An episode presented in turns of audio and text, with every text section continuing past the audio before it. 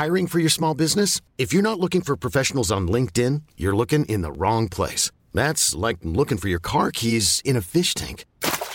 LinkedIn helps you hire professionals you can't find anywhere else, even those who aren't actively searching for a new job but might be open to the perfect role. In a given month, over 70% of LinkedIn users don't even visit other leading job sites. So start looking in the right place. With LinkedIn, you can hire professionals like a professional. Post your free job on linkedin.com slash achieve today.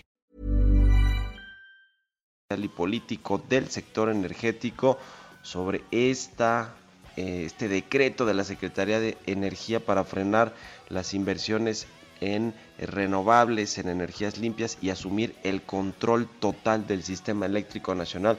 De verdad que es todo un tema. Le vamos a entrar también a eso con Julio Valle, director de la Asociación Mexicana de Energía Eólica, a ver qué dicen los eh, pues eh, los pequeños y medianos productores de energía.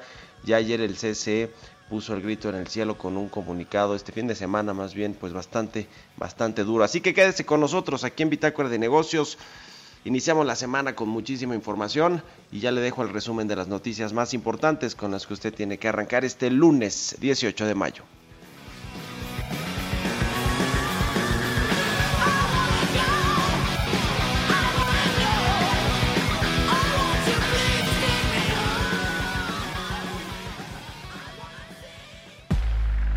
Resumen. Presidente Andrés Manuel López Obrador anunció el ensayo Nueva Política Económica en tiempos del COVID, donde expuso que la economía mundial no puede seguir conduciéndose en función del crecimiento económico tiene como eje el dejar de ver la economía solo en función del crecimiento económico, no estar pensando que lo más importante es eh, la medición que se hace del Producto Interno Bruto. No, el crecimiento tiene que ir acompañado de la democracia, de la justicia, iglesia de la honestidad, de la austeridad y del bienestar. El Consejo Coordinador Empresarial alertó que el acuerdo por el que se emite la política de confiabilidad, seguridad, continuidad y calidad en el sistema eléctrico nacional, publicado el pasado viernes en el diario oficial, atenta contra la certeza jurídica y libre competencia del sector y pone en riesgo inversiones por 30 mil millones de dólares. La titular de la Secretaría de Energía, Rocío Nale, aseguró que en México se tiene la capacidad instalada para generar electricidad a través de energía renovable hasta en un 31%. Sostuvo que, por tanto, la energía, gracias a la confiabilidad del sistema eléctrico nacional está garantizada en forma segura y continua. Embajadores de países de la Unión Europea en México enviaron una carta a la secretaria de Energía Rocío Nale en la que exponen que la disposición del Centro Nacional de Control de Energía amenaza con desincentivar la inversión privada, incluida la extranjera, ya que impactaría negativamente 44 proyectos de generación de energía limpia en 18 estados de la República. La Confederación de Cámaras Industriales manifestó su rotundo rechazo a la decisión del gobierno federal, en particular de la Secretaría de Energía y la Comisión Federal de Electricidad, de emitir un ordenamiento que impediría en la práctica la inversión nacional y extranjera en proyectos de generación de energía renovables. El Fondo Nacional de Fomento al Turismo informó que el consorcio integrado por las empresas Construcciones Urales, GAMI Ingeniería e Instalaciones y ASBI ganó la licitación para la construcción del tramo 3 del tren Maya. Bitácora de negocios. El editorial.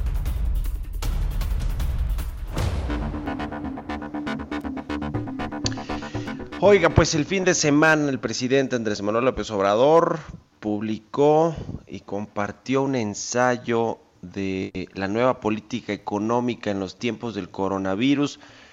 Así lo tituló el presidente López Obrador y bueno, pues me imagino que tiene mucho que ver este ensayo con su libro Hacia una economía moral, que más que tener una pues una, un argumento bien estructurado, bien acabado de cómo debería ser la política económica post-neoliberal. Ya ve que él detesta el neoliberalismo y que ahora lo que quiere es instaurar un nuevo modelo económico que él ha considerado que puede denominarse post-neoliberal, pero que no tiene pues bases ni fundamentos sólidos. Lo que sí tiene pues es mucha demagogia, mucha eh, pues palabrería, eh, muchos conceptos etéreos como el bienestar, la honestidad, la felicidad, la austeridad, la democracia, que bueno, pues son eh, valores que el presidente López Obrador dice que él eh, pues se practica y que son los que cree que deben de regir el nuevo modelo económico de México. Lo cierto es que pues cuando ya no quiere hablar del Producto Interno Bruto, a pesar de que antes sí dijo que era muy importante que México creciera en términos del PIB al 4% para lograr un mejor bienestar, una mejor distribución de los ingresos, bueno, pues ya se le olvidó al presidente que prometió eso, ese crecimiento de 4% y que una y otra vez le eh, doblaba la apuesta a las calificadoras, a los bancos de inversión, a las casas de bolsa, a todo mundo quien pronosticaba que México era imposible que con esta directriz de política económica del nuevo gobierno pues creciera a ritmos de 4%. Después vino toda esta crisis del COVID-19 y demás. Pero el presidente, ¿qué cosa con, con, con este ensayo, con este panfleto? La verdad, porque no es otra cosa de cómo llevar la economía nacional a mejor puerto, porque lo que estamos viendo es que ya ve el presidente que no le va a eh, pues eh, convenir estos datos de, caída económica como no los había visto México. Va a ser el primer presidente de la época moderna que hila dos años de contracciones económicas. Eso es decir mucho para cuando la gente lo resienta en el bolsillo tanto sus votantes porque estos programas sociales ya lo dijo el Coneval atienden de estos 19 programas sociales importantes prioritarios del nuevo gobierno solo 8 atienden realmente a la pobreza en México, el resto pues no, el resto son dádivas ahí con el que el presidente pues está eh, eh, eh, dándole a, muchos que realmente no requieren tanto este apoyo, sino los más pobres, que supuestamente pues son los que están pues liderando esta cuarta transformación. En fin, pues qué cosa con este ensayo de la nueva política económica en tiempos de coronavirus, que la verdad es que no dice, no dice nada, nada nuevo de lo que el presidente pues, eh, eh, pues siempre ha tratado de impulsar este tema de la mejor distribución de los ingresos y de ayudar a los pobres, pero bueno, pues con estos conceptos etéreos difícilmente se va a poder lograr ese objetivo. ¿Usted qué opina? Escríbamelo en mi cuenta de Twitter, arroba Mario Mal, allí recibo todos sus comentarios, también en la cuenta arroba Heraldo de México. Son las 6 con 11 minutos, vámonos con los mercados. Mercados bursátiles. Roberto Aguilar ya está en la línea telefónica. Mi querido Robert, ¿cómo estás? Muy buenos días. ¿Qué tal, Mario? ¿Cómo estás? Muy buenos días. Pues nada más para sumar un poco lo que decías ayer, eh, hoy mismo de este, pues esta, esta, expresión del presidente, que por cierto tenía mal una gráfica, estaba leyéndola creo que al revés. Después ya sí, la del índice Gini, ¿no? Exactamente, estaba dando la razón de que sí hubo una disminución de la pobreza en la época pues de los neoliberales y bueno, pues después ya no se encontró el documento en, en, los sitios del gobierno. Así es que bueno, pues no es tan fácil nada más que te inspires un día y empieces a escribir de economía, hay que saberle, eso creo que es importante. Pero bueno, eh, Mario, déjame empezar con el tema del día de hoy porque están muy animados y optimistas los mercados financieros. Fíjate que diversos activos iniciaron la semana en terreno positivo ante los crecientes anuncios de varios países de retomar progresivamente sus actividades económicas que habrían tocado fondo en abril y ahora se preparan para recuperarse. Las bolsas de Asia y Europa reportaron ganancias. Los futuros de las bolsas de Estados Unidos, Mario, con un, un poco más de 1% de avance, mientras que el precio del petróleo tocó su mejor nivel en dos meses. Así de animados están los mercados, así inician la semana. Y bueno, pues pareciera que minimizaron las palabras del presidente de la Reserva Federal, Jerome Powell, que estimó este fin de semana que la recuperación económica de Estados Unidos podría extenderse hasta el próximo año y que un regreso completo podría depender de una vacuna justo contra el coronavirus.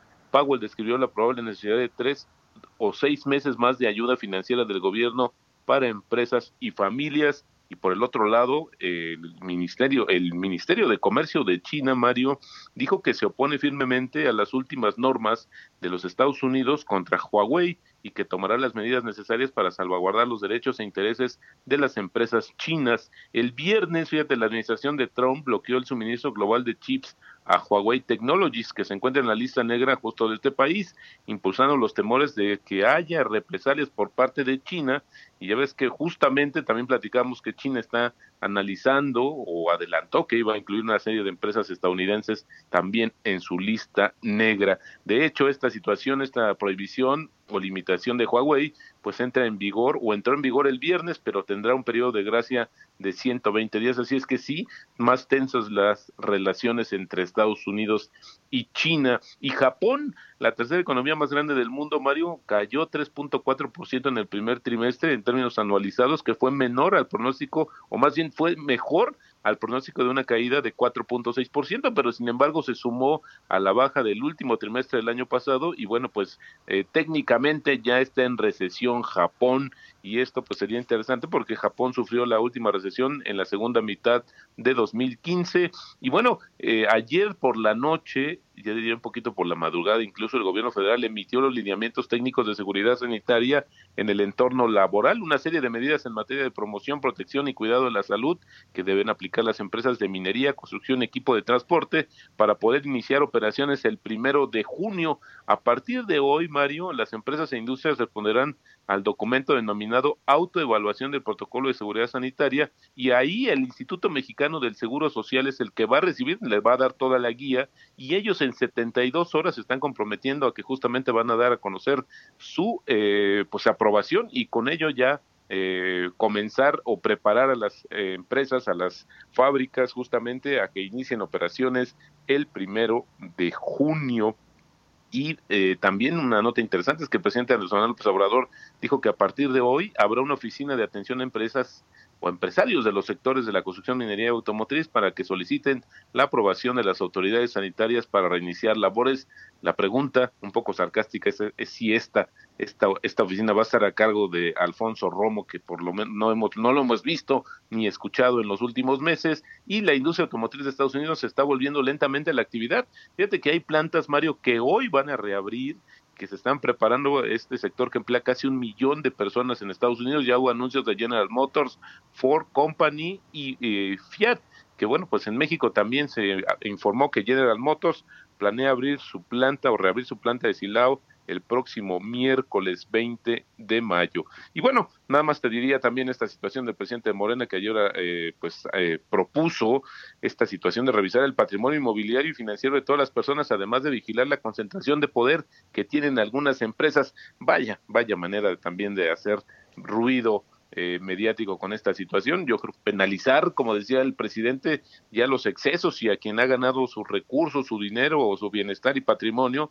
a través de su trabajo. La verdad es que sí, creo que mucha confusión, como tratando de distraer lo que realmente importa a la economía, que es la falta de incentivos y la situación de la recuperación económica que cada vez la vemos más lejos desafortunadamente, Mario. Y el tipo de cambio, fíjate que también está animado en línea con lo que está sucediendo en los mercados, cotiza en 23.74 casi un eh, 0.75% de ganancia, de ganancia. Así inicia la semana nuestra moneda en las cotizaciones internacionales, Mario.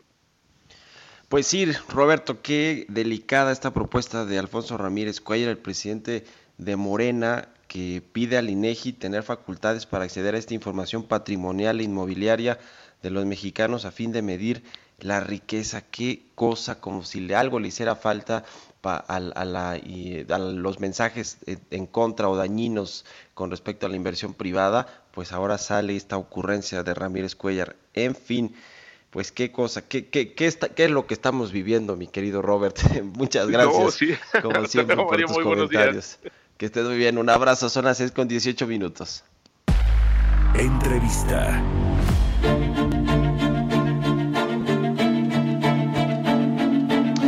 Y hacemos contacto hasta Washington. Vamos a platicar con Gabriel España. Él es director general de Iscali Capital Group y experto en temas económicos y financieros. Gabriel, ¿cómo estás? Muy buenos días. Me da mucho gusto saludarte y gracias por estar aquí con nosotros. No, el gusto, el gusto es mío y, muchas gracias a ti y a tu auditorio. Espero que todos estén bien y de buenas en el contexto de esta pandemia que espero pronto termine.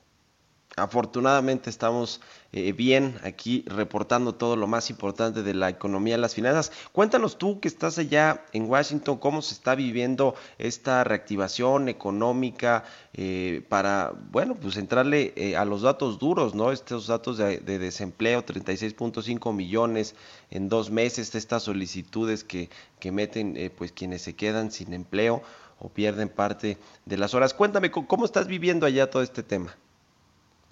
A, ver, quiero, quiero ser bien, específico este tema porque obviamente al escuchar esos datos los extrapolamos a la realidad mexicana y no necesariamente miden lo mismo.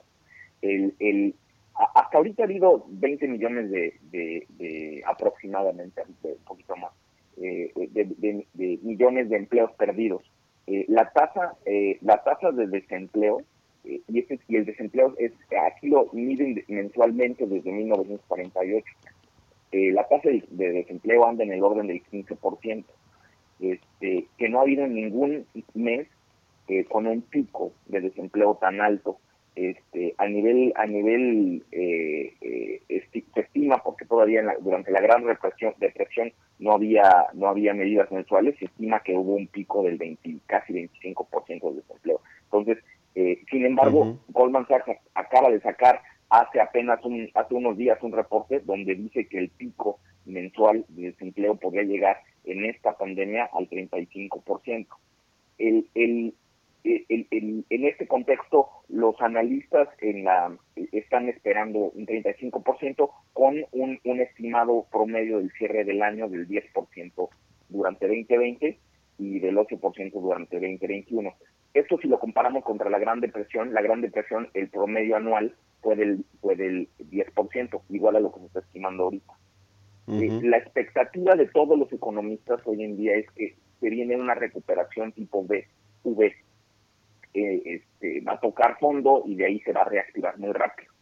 Aquí hay que tomar en cuenta, y lo, por eso decía que hay que compararlo en el contexto de los datos mexicanos, que la permanencia del desempleo. Aquí la gente, eh, el, por, dado, dado que existe un seguro de desempleo, la gente incluso sale de sus trabajos eh, para, para renunciando al trabajo o perdiendo ese trabajo para, para activar su seguro de desempleo y recibir una pensión o recibir un, un salario durante el periodo de desempleo para que en el momento que la compañía reactive se recontrate muy rápido. Es muy diferente al esquema, a cualquier esquema que se pueda comparar en México, dado el costo que implica para las empresas mexicanas correr a alguien de tres meses de sueldo, más todos los componentes este, por la parte proporcional de antigüedad y todo lo demás. Entonces, sí que diría que si el, si el desempleo es muy, es muy alarmante, la, la cantidad de personas que han pedido eh, seguros de desempleo son números astronómicos, pero también son temporales. Entonces, aquí el, el, el tema el, el, tema es si, si va a tocar un fondo muy, va a tocar un fondo muy profundo, eh, sin embargo, el, el, el, modelo laboral, el legislativo laboral, el eh, regulatorio laboral americano, permite que se, que se reactiven muy rápido. Este, entonces, el, el, el, sí son, son cifras que en el contexto mexicano se ven muy, muy alarmantes. Cuando escuchas que ha habido eh, 800, 600, 500 mil desempleados en los últimos meses en México, eh, en el contexto en el, en el, contexto americano donde escuchas que hay eh, 30 millones de personas pidiendo seguro de desempleo y, y 20 millones de, empleos perdidos dices wow no estamos tan mal el tema es no es ese el tema es la permanencia. Cuántos de esos desempleados se van a quedar desempleados eh, realmente. Y ahí yo creo que sí hay donde donde por la estructura jurídica y por los incentivos que existen este, son no son necesariamente comparables. No sé si me explico sí. Ahora, eh, el tema de la reactivación que ya nos decías, Gabriel, puede ser en V, es decir, un rebote eh, en el que veamos en el 2021 un crecimiento de la economía pues más robusto. Eh, ¿Eso crees que va a jalar a México o no necesariamente porque tiene menos expectativas de crecimiento para el próximo año? Yo creo, yo, yo sigo creyendo que la correlación entre la economía mexicana y la economía norteamericana sigue siendo muy alta. Este, yo creo que el, el existen, estaba leyendo hace unos minutos que, que, General Motors está por abrir ya sus plantas en México este, para surtir pedidos a Estados Unidos. El, el, el, tema es y que México tiene que hacerlo de una manera ya acelerada, ¿no? Entonces, porque, porque ha habido ya una escasez en, en autopartes y, y en otras industrias, se podría decir que incluso en la industria de, del desarrollo de equipamiento médico, que se manufactura gran parte en México, donde, donde ya los, los, los, las compañías americanas han estado ya buscando proveedores en otros lados. Entonces, si no se reactivan las, las líneas de producción en México, eh, esta gente, pues bueno, el, el, mundo el mundo ya es muy grande en temas de proveeduría y van a buscar proveedores en otros lados y se perderían oportunidades de subirse esa ola de crecimiento que yo creo que sí va a jalar a la economía mexicana en algunos sectores, no en todos. Yo creo que todavía va a haber, obviamente sectores como el turismo este, que, van a seguir eh, severamente eh, afectados, pero sí al menos en, en los sectores como agroindustria eh, en los sectores como como como autopartes o eh, líneas de manufactura en México sí, veremos un repunte. Bueno, pues te agradezco mucho, Gabriel España, que nos hayas tomado la llamada desde Washington y muy buenos días. Muy buenos días, saludos a todos. Vamos a hacer una pausa, regresamos.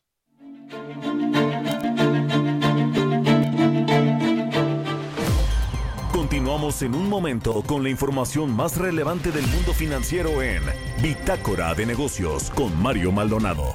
Regresamos. Estamos de vuelta en Bitácora de Negocios con Mario Maldonado. Entrevista.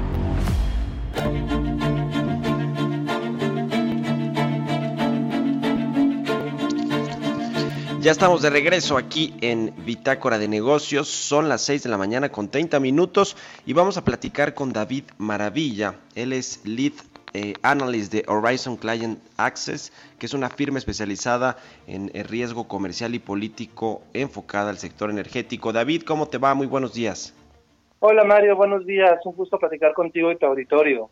Igualmente, pues vaya eh, sobresaltos que generó este nuevo acuerdo de política de confiabilidad, seguridad, continuidad y calidad del sistema eléctrico nacional que eh, publicó el viernes en la tarde noche la Secretaría de Energía en el Diario Oficial de la Federación y que bueno, pues entre otras cosas lo que busca es que eh, centralizar de nueva cuenta el poder en la Comisión Federal de Electricidad y en la Secretaría de Energía para decir quiénes sí y cuánto pueden generar en, eh, en energías limpias, en energías eh, pues eh, renovables, que bueno, pues le están, le, le, ponen a los privados pues mucha presión y sobre todo ya el Consejo Coordinador Empresarial dijo que se estaba tentando contra el Estado de Derecho. Cuéntanos tú cómo, cómo estás viendo este asunto, David, por favor. Claro que sí, Mario, y estoy de acuerdo contigo, se trata de un cambio inesperado, eh, por lo rápido que ocurre eh, la publicación de la nueva política de CENER, de Secretaría de Energía, el viernes por la tarde. En semanas anteriores habíamos visto un acuerdo o el, intento de publicar un acuerdo por parte del Centro Nacional de, Control de Energía, el CENACE, que es la agencia que se encarga de establecer en qué orden y cuándo se despacha la energía, de qué generadores, de qué plantas. Eh, que ese acuerdo eventualmente no había podido publicarse porque la Secretaría de Gobernación y Secretaría de Economía vía CONAMER habían pedido a, a CENER que tuviera mayor, o sea, pegara más a la forma en que tenía que revisarse esta modificación en las reglas del mercado, en las regulaciones del sector, y su publicación el viernes, eh, esta vez en forma de, de, de la política de CENER, pues toma a muchos actores por sorpresa. Eh, es una noticia que incrementa la incertidumbre para los inversionistas extranjeros en el sector de, energía, específicamente energía renovable, pero también en todo lo que es la industria energética eh, de forma considerable.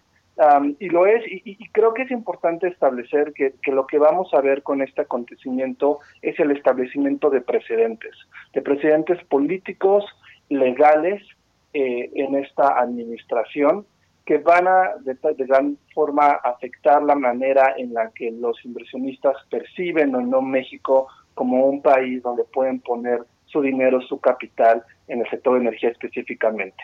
Creo que es importante decir que sí es eh, eh, riesgoso a los inversionistas, no les gusta evidentemente a nadie que te cambien las reglas del juego. Este, este cambio en las reglas de quién puede despachar energía eléctrica, en qué momento, quién se puede interconectar a la red, afecta principalmente a los proyectos de generación de energía renovable que ganaron en la segunda subasta de largo plazo en la administración pasada. Entonces son plantas que estaban a punto de entrar ah, en el sistema la mayoría energía renovable, solar y eólica, y que ahora no está claro si van a poder comenzar a trabajar o no. Y esto, por supuesto, que lleva o va a llevar a, varias implicaciones legales.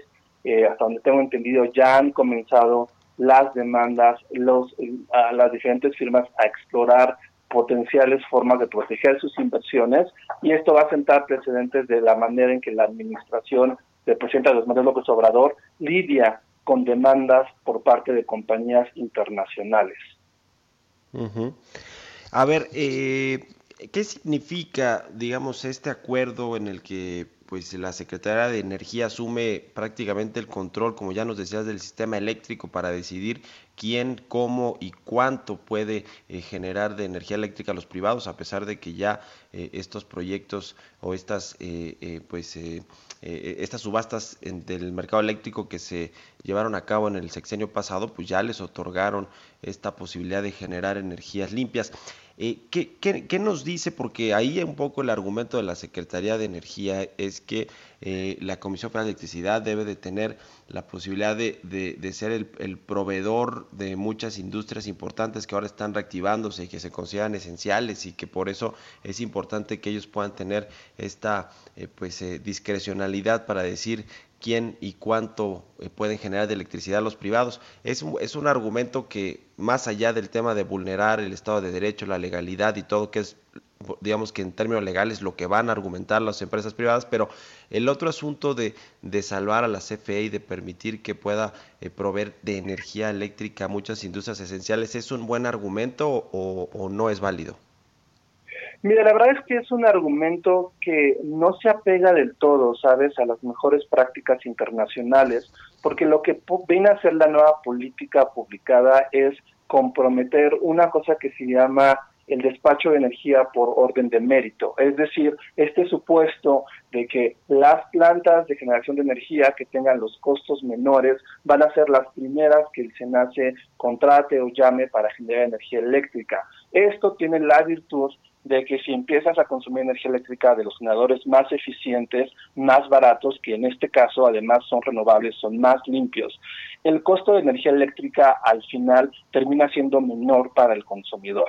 Lo que CENER está haciendo, la administración del presidente Andrés Manuel López Obrador está haciendo, es argumentar que es importante incrementar la seguridad de la provisión eléctrica, un argumento que también vimos en la presidencia de, Donald Trump en Estados Unidos en 2017, diciendo o sugiriendo que las energías renovables son intermitentes, es decir, son variables. Y como son variables, no son confiables y puede ser que en el momento en el que tú las necesites, no llegue a haber sol o viento y por lo tanto te falle eh, la generación. Tener lo que está diciendo es vamos a digamos, privilegiar la generación de energía con fuentes no variables, que en este caso efectivamente son los assets, las plantas de generación que corren con hidrocarburos, ciclo combinado, gas, combustóleo de CFE.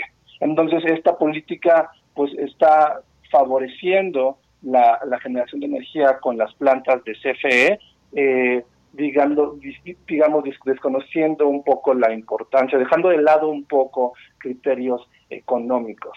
A mí me gustaría mencionar que esta decisión sí pone muy nerviosos a los inversionistas, no solo en energías renovables, sino también en petróleo y gas y en gasolina, así como más allá de la energía, infraestructura, telecomunicaciones. La firma para la que trabajo tiene presencia en todas las regiones petroleras y trabajamos con muchas de las petroleras que están en México y ha sido un tema que las industrias internacionales en el sector han estado siguiendo muy de cerca porque ven implicaciones para sus propias inversiones, incluso cuando no están en la energía renovable. Hayan quedado bastante tranquilas muchas empresas al ver que el acuerdo de SENACE no había pasado en las semanas previas y ahora desde el viernes hemos notado un incremento en el nerviosismo entre los inversionistas con una pregunta muy válida, Mario. Si esto está ocurriendo en el sector energético, en, específicamente en las empresas renovables, ¿por qué no podría suceder una cosa similar a los contratos de gasolina o incluso con las petroleras que ganaron eh, diferentes proyectos en las rondas de la administración pasada?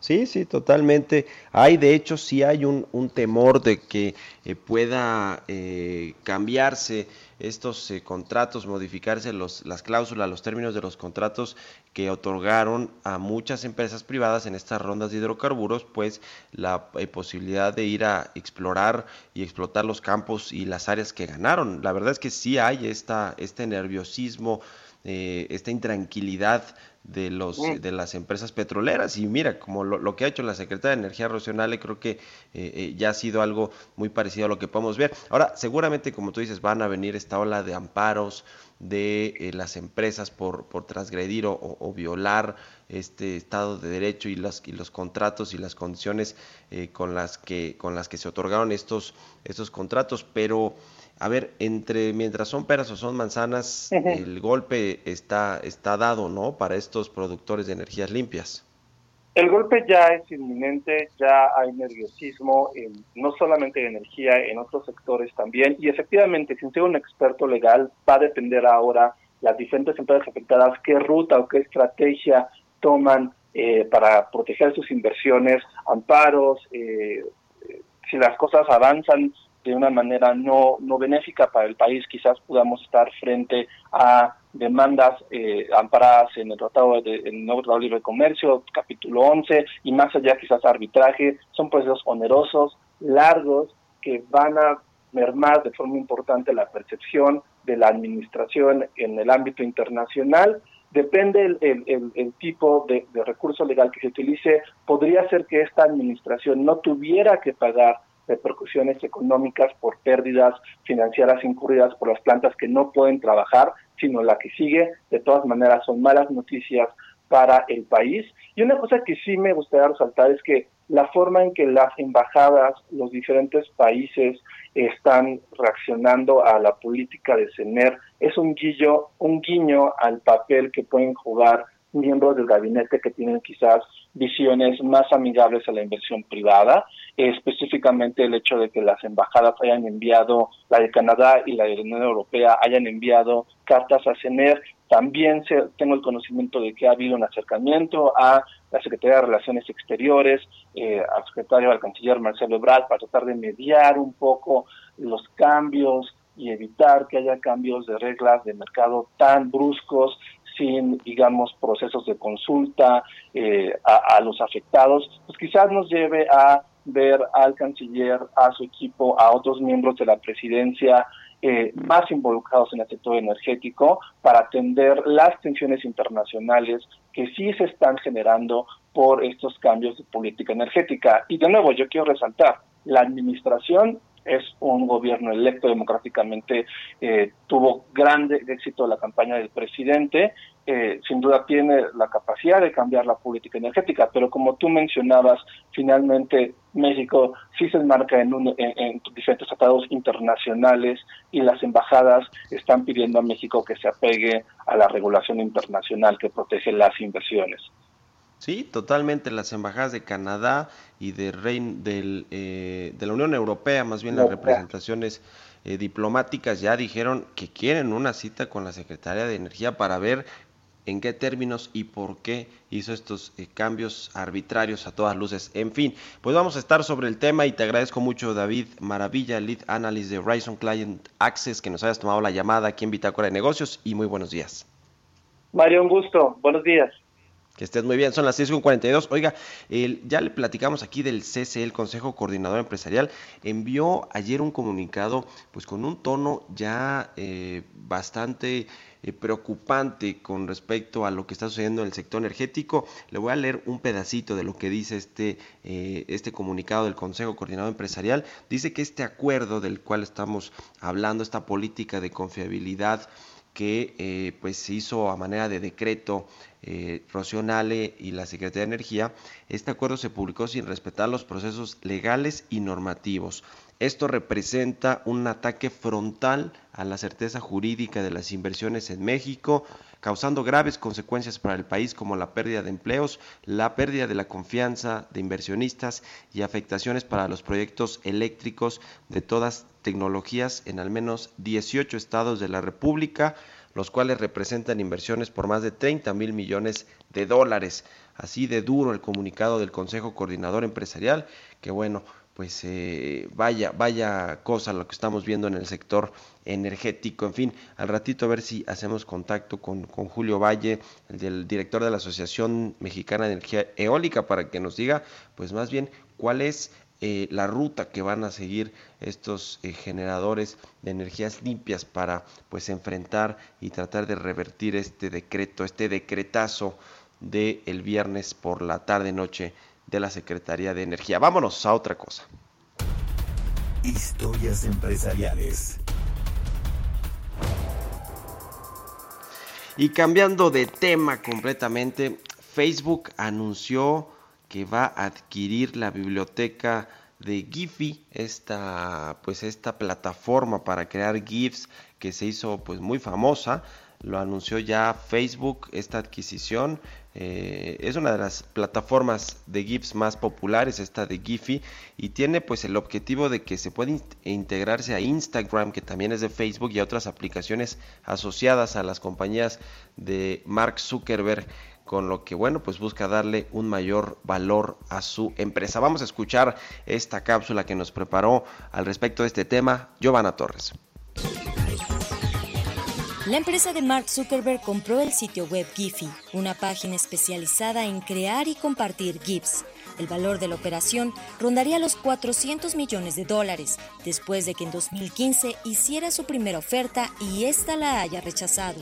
Aunque Giphy ya lleva tiempo trabajando de la mano con las principales plataformas de Facebook, la idea es que la creadora de imágenes y videos animados esté más presente en Instagram, con la intención de integrar el vasto contenido de GIFs en la plataforma más visual de Facebook y otras apps como WhatsApp y Messenger. El jefe de productos de Instagram, Vishal Ashat, dijo que la compañía está comprando a Giphy para que las personas puedan encontrar la forma correcta de expresarse. Giphy se creó en 2013 por Alex Chung y Jace Cook y contaba con más de 700 millones de usuarios y más de 10 millones de GIFs enviados a diario. De acuerdo con la red social, el 50% del tráfico de Giphy proviene de la familia de aplicaciones de Facebook y de esa cifra, la mitad forma parte solo de Instagram. Giphy, que se creó con el objetivo de hacer la comunicación más divertida, dijo que gran parte de las operaciones permanecerán sin cambios, incluso permitiendo que los usuarios carguen sus propios GIF. Para Bitácora de Negocios, Giovanna Torres. Mario Maldonado en Bitácora de Negocios. Bueno, pues ahora hablando de esta nueva normalidad y del regreso, la reapertura de algunas industrias ya consideradas esenciales a partir de, bueno, pues de forma escalonada en estos últimos días del mes de mayo, pero ya más formalmente a partir del primero de junio, pues eh, la industria automotriz, aeroespacial, eh, que tiene que ver con el transporte, va a ser considerado, está ya considerada como esta industria esencial, la minería también y el sector de la construcción, es decir, tres sectores económicos muy importantes para el país. Junto con esto viene a partir de este lunes también eh, la reapertura de actividades económicas con las eh, medidas de cuidado de sanidad y de salud pues respectivas, pero van a partir del lunes 323 municipios que fueron seleccionados para regresar a la normalidad, a la nueva normalidad tras no haber presentado casos de COVID-19 ni, ni ser vecinos o colindar con municipios que sí tienen contagios, bueno, pues van a poder reabrir actividades. Se les denominó estos municipios de la esperanza, 323 municipios a partir de este lunes y otros 2.141 municipios están en alerta y, de, y bajo confinamiento que eventualmente también podrían considerarse como estos municipios de la esperanza para poder reactivar las actividades económicas lo más pronto posible. Este, eh, pues, eh, los gobernadores de los estados van a tener también, pues, la posibilidad de ellos echar a andar su propia política de reactivación económica y obviamente, pues, asumir las consecuencias. La gran pregunta aquí es, bueno, pues se supone que estamos en lo más alto de esta curva que no se ha aplanado ni achatado ni se ha domado al coronavirus, como dice el presidente, pero eh, en medio pues de estos eh, eh, contagios que siguen sucediendo en México y de muertes pues que ya rebasan los 4000 y que pues México ha superado a China, el epicentro, por cierto, del coronavirus el viernes pasado en términos del número de muertes por COVID-19, a pesar de estos subregistros que supuestamente existen en, en, México con respecto a contagios y muertes. Bueno, pues en este pico se van a comenzar a reabrir, reabrir las actividades. Suena eh, pues eh, algo eh, pues de mucho cuidado, la verdad. Yo me quedo con un poco de lo que decía No Castellanos, el presidente de la Canacintra, si el gobierno federal hubiera echado a andar estas medidas de política contracíclica para evitar que se perdieran tantos empleos y que tantas pues empresas y familias sufrieran esta crisis del cierre de las actividades económicas, pues quizá no tendríamos la premura de reabrir a como diera lugar las industrias, a pesar de estar en el, en el pico más alto de los contagios y de muertes en esta fase 3, pero el problema es que no se echaron a andar estas políticas contracíclicas y ahora que tenemos esta premura en el gobierno federal de que no se siga desbarrancando toda la economía como está sucediendo, que no se pierdan tantos empleos, pues les urge hacerlo a pesar de que estamos en el punto más alto de la crisis del COVID-19. En fin, decisiones polémicas de este gobierno federal, pero que bueno, finalmente ya se tomaron. Ojalá que las industrias y las empresas tomen todas las medidas absolutamente sanitarias y de cuidado para evitar contagios dentro de las empresas, porque donde no han tomado estas medidas de precaución es en Pemex y en la CFE, donde hay más de 5 mil contagiados de COVID-19 y son las empresas estatales estas que quieren rescatar aquí en la cuarta transformación. En fin, ya no pudimos hacer contacto con eh, Julio Valle de la Asociación de Energía Eólica, pero eh, vamos a ver si, podemos hablar con él mañana. Tuvimos algunos problemas ahí con su teléfono. Yo nada más para cerrar este tema, sí me gustaría recordar un poco porque nos, nos preguntamos, ¿el presidente López Obrador está detrás de este eh, veto pues parcial a las energías limpias y a esta potestad que le da la CENER y a la Comisión Federal de Electricidad para decidir todo en la política del sistema eléctrico nacional. Bueno, habría que recordar nada más esta gira de trabajo que hizo por Baja California el presidente López Obrador en marzo pasado y atravesando ahí algún camino de la rumorosa se detuvo, ¿se acuerdan? Para grabar un video en el que criticó estas instalaciones de parques eólicos en una eh, eh, zona ahí que, que, bueno, pues tomaban las cámaras y decía el presidente que ese tipo de inversiones afectaban el paisaje, ¿usted cree? Y la, y la imagen natural de la rumorosa cómo se atrevieron a dar permiso para instalar estos ventiladores, que además dice el presidente que se subsidian por parte del gobierno, en fin, pues ahí está parte de la respuesta de si él está de acuerdo o detrás de este decreto de Rocional, pues a mí me parece que sí. Ya casi nos despedimos, son las 6.51. Vámonos con los portales internacionales porque ya está Jesús Espinosa, nuestro productor y jefe de información, allá en la cabina. Chucho, adelante, buenos días. ¿Qué tal, Manu? Te saludo con mucho gusto. Muy buenos días. Vámonos. Eh, tenemos minutos todavía para dar lo que se está dando a conocer en este momento en tiempo real en los portales internacionales. Como todos los días, comenzamos con el Financial Times porque las existencias y también el petróleo suben debido al optimismo sobre la recaudación de los bloqueos. Y es que también la ausencia hasta el momento de infecciones significativas de segunda ola impulsa a los inversores. En Bloomer.com esta mañana los futuros de los Estados Unidos también suben las acciones europeas. Eh, Powell también dice que la recuperación podría arrastrarse hasta el 2021. La Fed tiene más eh, pues munición y los operadores apuestan a que el Reino Unido tendrá tasas de interés negativas para fin de año. También la recuperación de existencias más amplia de Asia se está consolidando en Corea. Vámonos con expansión esta mañana. Eh, están publicando que el eh, presidente de Francia, Emmanuel Macron, y también la canciller alemana Angela Merkel anunciarán este lunes una iniciativa conjunta para la Unión Europea con la que pretenden reactivar la economía y también coordinar los esfuerzos sanitarios contra la pandemia del coronavirus. Los líderes de ambos países van a mantener esta mm, reunión eh, o van a anunciar esto por ahí de las 3 de la tarde con 30 minutos hora local en una videoconferencia después pues la cual ofrecerá una rueda de prensa telemática también para presentar los principales puntos del proyecto. Esto según lo están anunciando estos medios en la mañana y es que también eh, Mario comentar que París y Berlín Bueno, van a difundir asimismo una declaración conjunta con el contenido de esta iniciativa de respuesta al COVID-19 a nivel europeo en los ámbitos de la salud, también la reactivación económica, la transición ecológica y digital y la soberanía industrial, según se ha dado a conocer esta misma mañana. Mario, así es como nos amanecemos en este lunes, lunes 18 de mayo del 2020 con los portales internacionales. Muchas gracias Jesús Espinosa. Y bueno, pues con esto llegamos al final de Bitácora de Negocios. Le agradezco mucho que nos haya acompañado, que haya arrancado la semana aquí en las frecuencias de El Heraldo Radio. Ahora yo lo dejo en los micrófonos con Sergio Sarmiento y Lupita Juárez. Y mañana nos escuchamos en punto de las 6 de la mañana. Que tenga muy buenos días, buen inicio de semana.